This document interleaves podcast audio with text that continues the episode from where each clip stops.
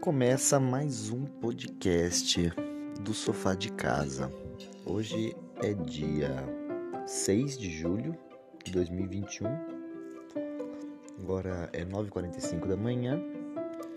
Luana, eu e agora o Orfeu, nosso filho, está em casa com a gente. Nasceu, foi. Gente, que loucura que é a Portolândia, né? Eu tenho uma coisa para dizer para vocês, olha. A gente pode até imaginar, né? Eu sempre imaginei que era uma loucura a Partolândia.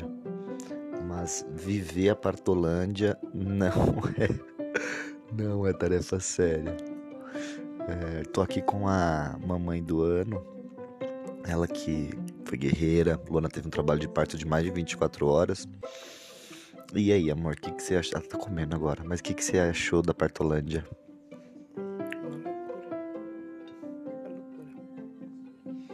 Uma loucura. Uma loucura. e. Luana tá costurada, tadinha. A bichinha teve que abrir a barriga dela. Por fio nascer, não. Como o trabalho de parto demorou muito tempo, ela não teve tanta dilatação quanto precisava. E a gente teve que fazer.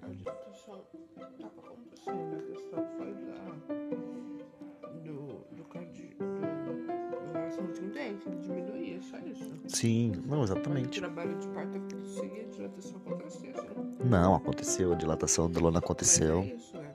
Pode ser 24 horas, pode ser menos. E o Orfeu fez muita força. Eles fizeram um trabalho lindo. O Orfeu e a Luana, eles fizeram um trabalho lindo. Eu tava ali ajudando eles o tempo todo. É, o tempo todo eu ajudei a minha parceira o máximo que eu pude, com tudo que eu pude. É, tentei ali focar todas as energias em, em ajudá-la, sabe? E eu acho que é muito essencial isso. E o que eu posso dizer como experiência, que a gente passou por uma casa de parto humanizada, que lá era o nosso plano A, e depois a gente foi para um hospital por conta do, de uma variação na pressão da Lu, e a gente foi para um hospital para ela poder ser assistida, né? E, e como na casa de parto não tem medicação, então ela precisava ir para um hospital, se precisasse tomar medicação, ela ia ser medicamentada. E dentro do hospital, eu não vi nenhum parceiro junto com as, com as mulheres, ninguém dando uma força no sentido de vai amor, respira, vai, vamos junto. Nenhum parceiro eu vi fazendo isso. Quando a gente via, era alguma mãe, entendeu? Não eram homens. E, e tá aí o ponto, acho que principal do assunto de hoje, sabe? o homem materno. Se é que vocês me entendem, sabe? O pai paterno, sabe? Materno e paterno. No, o homem materno acho que é uma palavra mais bonita, né? Porque é isso, gente. É, é desconstruir o lugar construído do pai e reconstruir o lugar do homem materno, já que dentro da construção da maternidade a mãe exerce a maior função, então por que não existir agora um homem materno, que é um pai que divide, participa e, e tá o tempo, o tempo todo ajudando na, na construção do parto, na educação do filho. Então assim, eu eu me senti extremamente honrado em poder ajudar minha esposa, em poder ajudá-la a parir o nosso filho, em poder estar ali do lado dela para o que ela precisasse. E esse sentimento é um sentimento para mim que foi tão puro, tão natural e eu queria tanto isso que para mim não foi nenhum, nenhum não sacrifício. É engraçado porque na preparação toda, né, nos nove meses de preparação do parto, a Luana ficava ansiosa. Olha, De Lucas, você tem que fazer isso. Olha, De Lucas, você tem que fazer aquilo. Olha, De Lucas, você tem que estudar e tal. E obviamente que eu, Dinho, Dinho, Dinho. Nosso gatinho querendo subir no, no berço do, do, do Orfeu. E e ela ficava, tem que estudar e tal. E no dia do parto, claro que eu fiz minha tarefa de casa, eu estudei e tal. E no dia do parto eu tava lá, pronto, preparado, instruído, não é, amor? Atento. Daria sim. Não, não daria. tá vendo só? Não daria. Segundo a minha esposa, sem mim não daria. e eu tenho uma coisa para dizer: não tem nada mais incrível nesse mundo do que você ver a felicidade da sua parceira em olhar é, o trabalho em conjunto que a gente fez. Então, assim, é.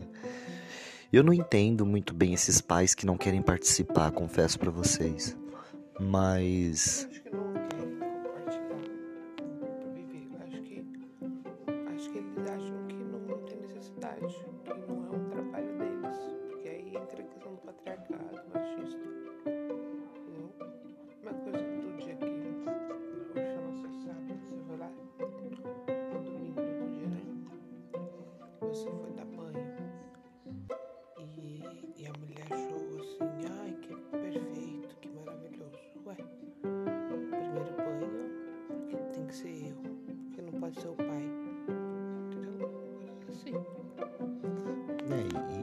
foi muito engraçado, porque a primeira troca de roupa do Orfeu também foi eu que fiz, dentro lá do, do centro obstétrico.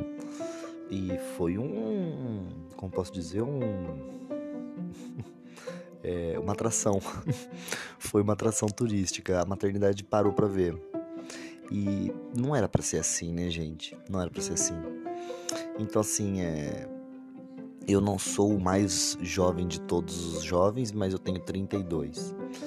É, e eu acredito que os mais novos que eu, se eles não tiverem essa mentalidade que eu tenho, a gente nunca vai sair desse lugar, entendeu? Então, o nosso objetivo quanto homem é desconstruir e construir a imagem do homem materno.